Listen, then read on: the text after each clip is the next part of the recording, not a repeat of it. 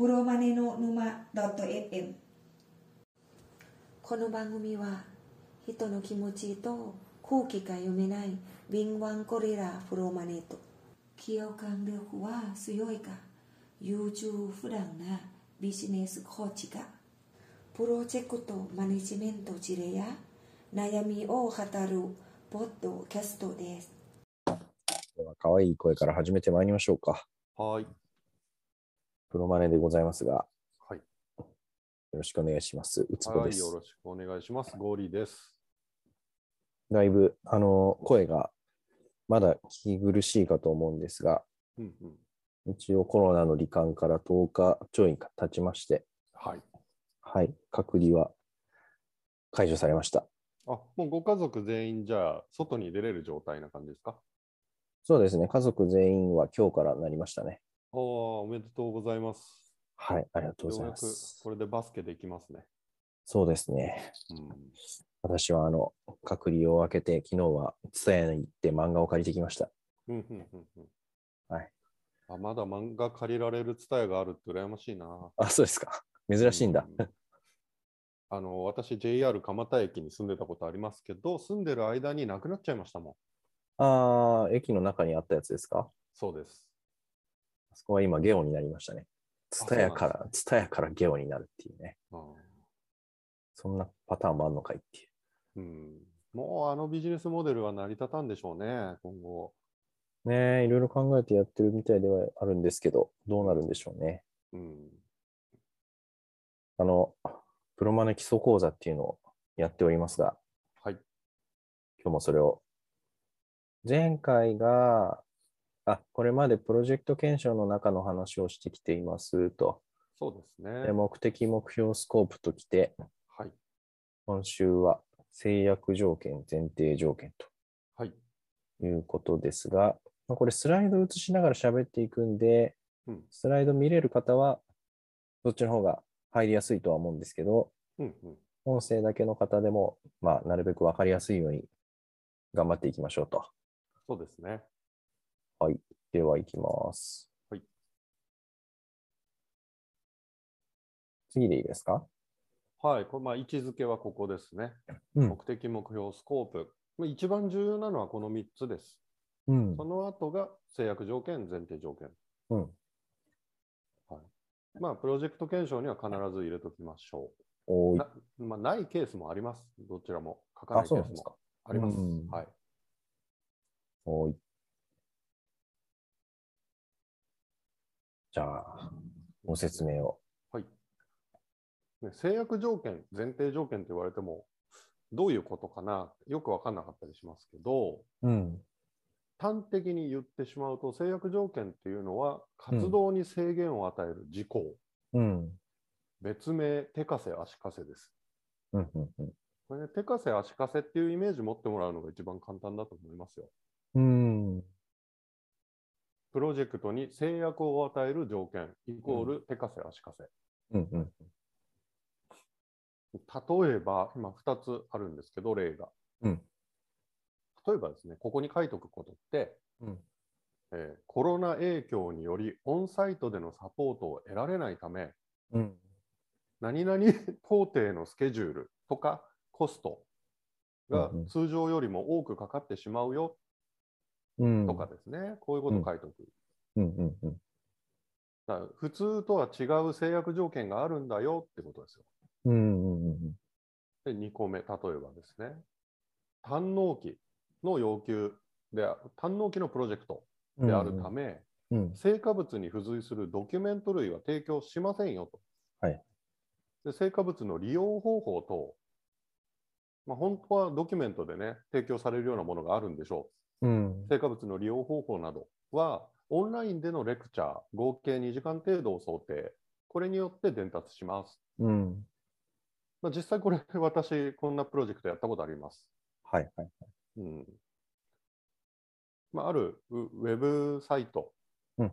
うん。ウェブサイトというか、まあ、アプリを作るためのポックだったんですけど、モうんモックというかね、うん。そういうものをあのブラウザで見れるやつをパッと作ってくれとうん。うん。うん。いうのを受注して、ただこれすごい堪能期なんで、もう作って終わりですと。うん。イメージだけ作りますけど、成果物として提供されるものにドキュメント含みませんからね。いいよ、いいよということで、まあ、契約書にもその旨書いてあるって感じですね。なるほど。これは、これがあることで、はい。まあ、例えば成果物のうん。クオリティとか範囲とか、はい。あとは成果物をのまでの納期とかにうん影響が、ネガティブな影響がありますよっていうことをあらかじめ書いておくっていうことでいいですかね。おっしゃる通りです。うん。あのちなみにね、契約書をちゃんと結ぶようなプロジェクトうん。であれば、もう制約条件わざわざ書かなくても契約書に書いてあるんですよ。うんうんうんなのであの、制約条件書かないっていうのはそこそこあります、プロジェクトとして。なるほど。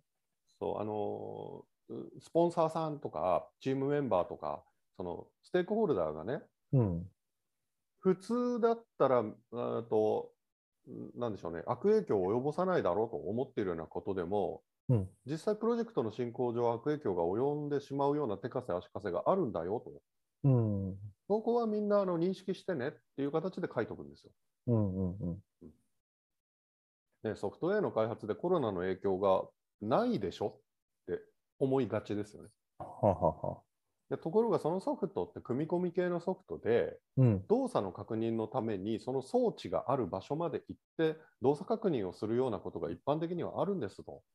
うんでこれができなくなっちゃいます、海外に行けないからとかね。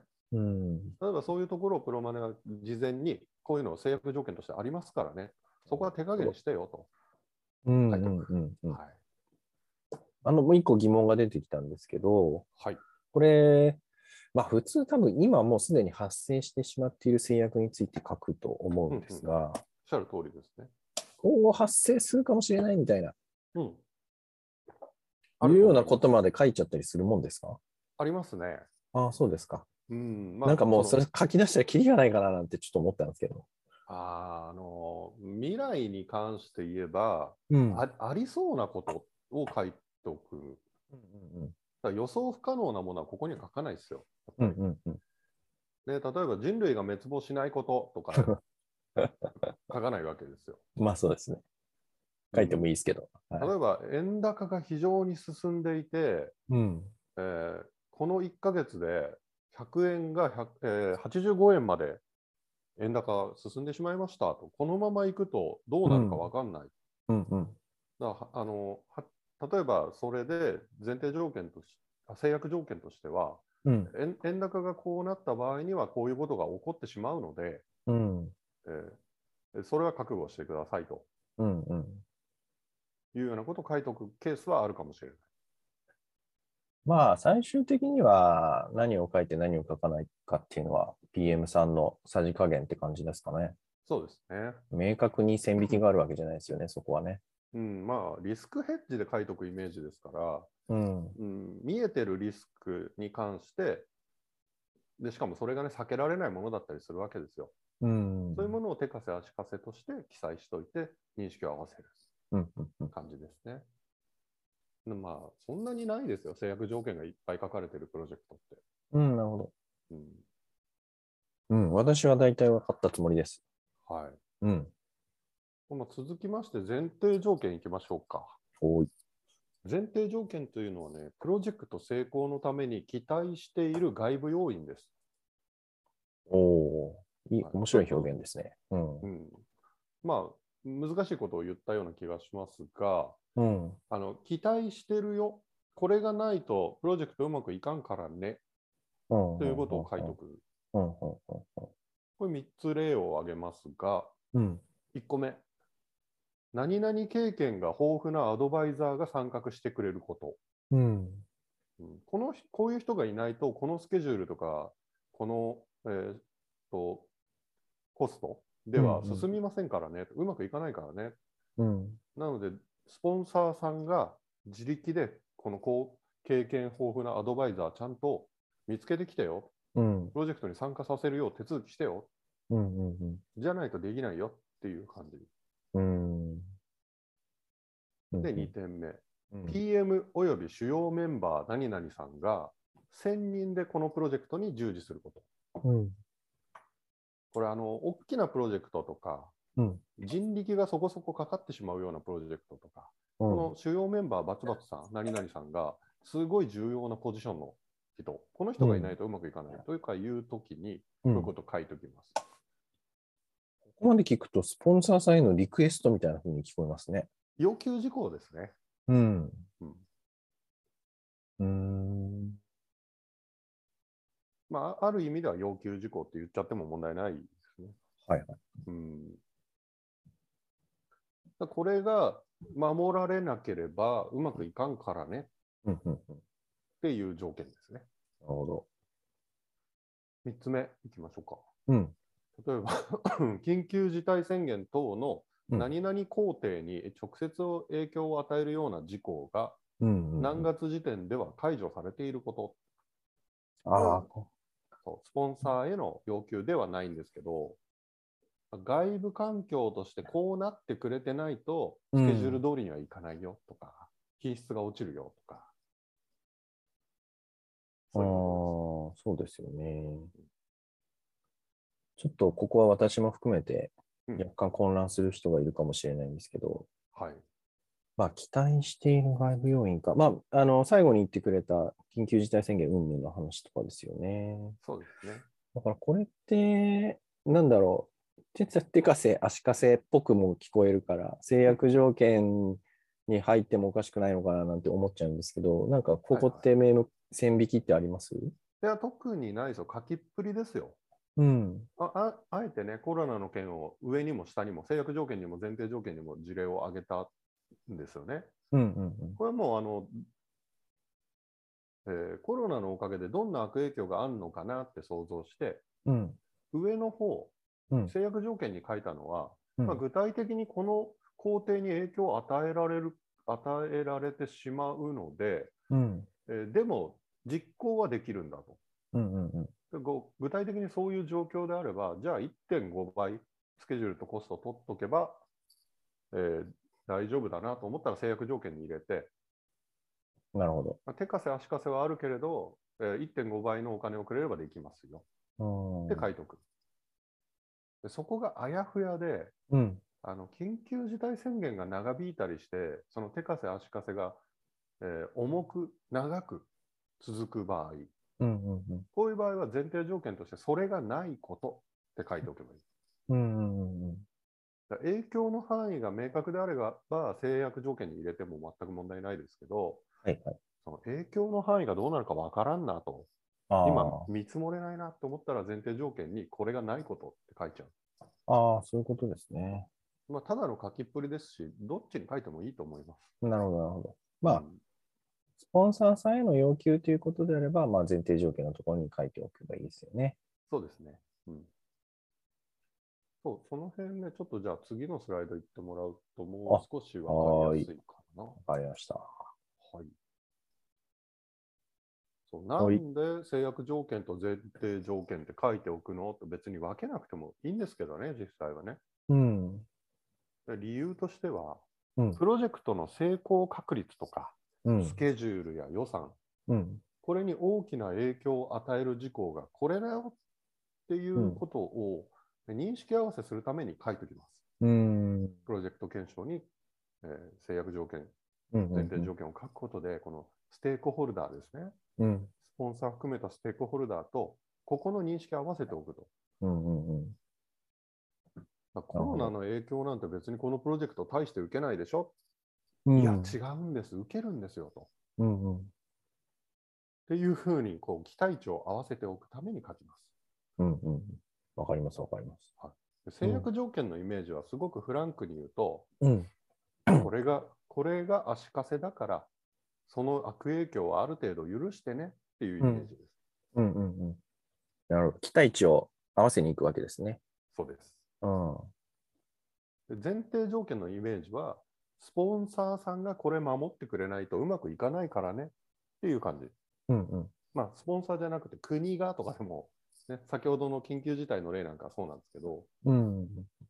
こうじゃないとうまくいかないからね、これを想定して動くからね、前提が崩れたらうまくいかないのしょうがないよねっていう、まあ、これも言い訳です。なるほどね。はい。まあ、なんとなくね、この制約とか前提とか、うん普通にメール書いてるときとかと、もう使っちゃってたりもしますけども、はい。うん、なんかここまで明確な意図を持って使えてなかったなっていう。あーそうですね。どその前提条件なのか、制約条件なのかは気にしなくていいと思いますけど、まあ、要は、ここのね、イメージって言ってくれたところ、うん、期待値を合わせ、期待値はせいぜいこんなもんにしといてくださいよ、みたいな。うん、うん、うん。まあ、ここが大大事なわけですよね、きっとね、書き方っていうよりかは。そうです。あと、これ。れやってくれないとできないからね、とかね。そうん。ここじゅが伝わることが大事と。う、そうです。うんまあ、うんプロジェクトの成功とかスケジュール予算とかに、うん。重要な要素なんだよ、これはっていうことをちゃんと書いておくっていう。うん、うん、うんうんね、スケジュールは決めます、予算は決めますっうん。て、よくある、そこまでは絶対やるんですよ、プロジェクトって。うん、うん、うん。でも忘れがちなのは、この前提条件、制約条件。